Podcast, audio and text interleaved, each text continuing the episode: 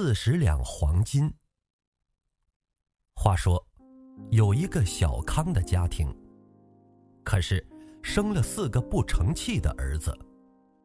这四个儿子好吃懒做，还不务正业，结果使原本小康的家庭变成了穷苦潦倒之家。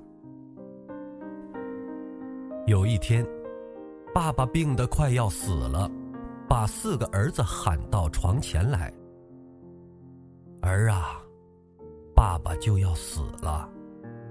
爸爸要是死了，你们四个以后的生活怎么办？”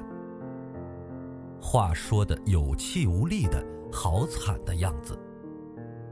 没出息的儿子们听爸爸这样讲，心里想：怎么办？有爸爸在，靠爸爸；爸爸不在了，日子要怎么过下去？是不是等死？现在还是大好的青年，怎么可以等死？爸爸说：“哎，我知道，我总有一天要死。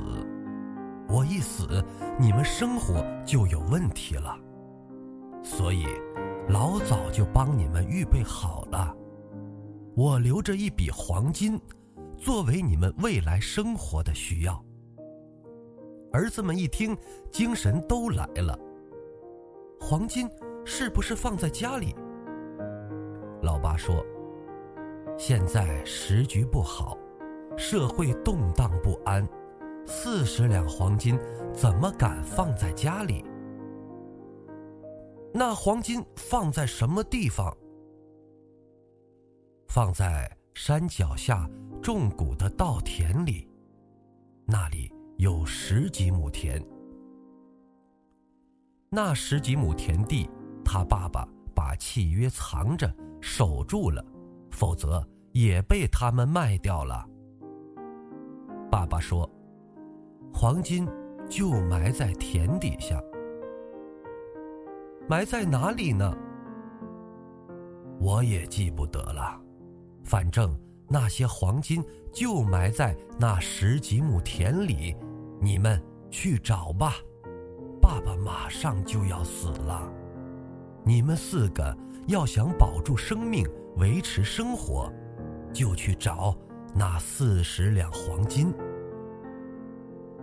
四个儿子听到爸爸这么说。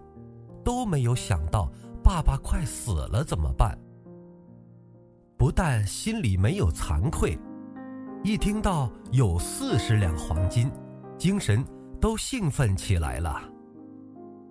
爸爸晚上同他们讲了话，等不及待到明天，连夜四个儿子都拿个小锄头到田里，到田里耕种吗？不是，是翻土啊！翻土干什么？找黄金。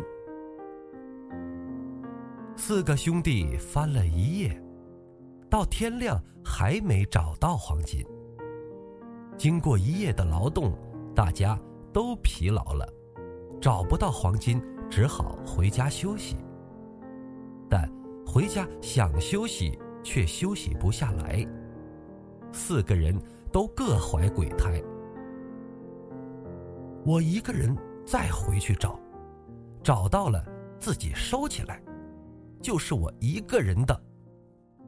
四个儿子都同样的怀鬼胎，又都各自跑去田里。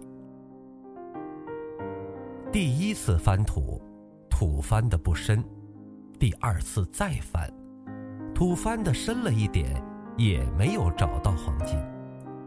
一连翻了两三天，找遍了，就是没有。他们也身疲力尽了。这个爸爸早两天就死了，四个儿子平时都是好吃懒做，身子越闲在那边，越懒就越没用。可是。经过这两三天的劳动，全身筋脉活动起来，精神也兴奋了。也许是福至心灵，心里有所转变了。反正土都已经翻松了，干脆把地整平，种点果树。一劳动起来，闲也闲不住。将土整平，就种果树，到收成的时候卖，算一算，真的就有四十两黄金。四个儿子终于明白，哦，原来说田里埋四十两黄金是爸爸骗我们的，他要我们从工作劳动之中求幸福，求安乐。这故事。有没有道理呢？诸位听了想一想，这道理不用我来评断。说是故事，其实也是事实。好在那田里没有埋黄金。如果真的埋了四十两黄金，他们找出来，拿去一吃一喝一赌，又是没有了。有地让他们耕种，人勤地不懒，勤劳就有收获。大家都知道，释迦世尊入灭至今已将近三千年。现在我们虽然见不到世尊，末法时期嘛，可是世尊有法，以八万四千法门留给我们三千大千世界的众生。这法是功德哦，不只值四十两黄金、十几亩田。仗着世尊无量劫来培的福德功德，依这些教法来奉行，就得解脱。因缘法缘起法嘛，只要你勤劳守本分，各占各的岗位，你劳动就。各得各的福报。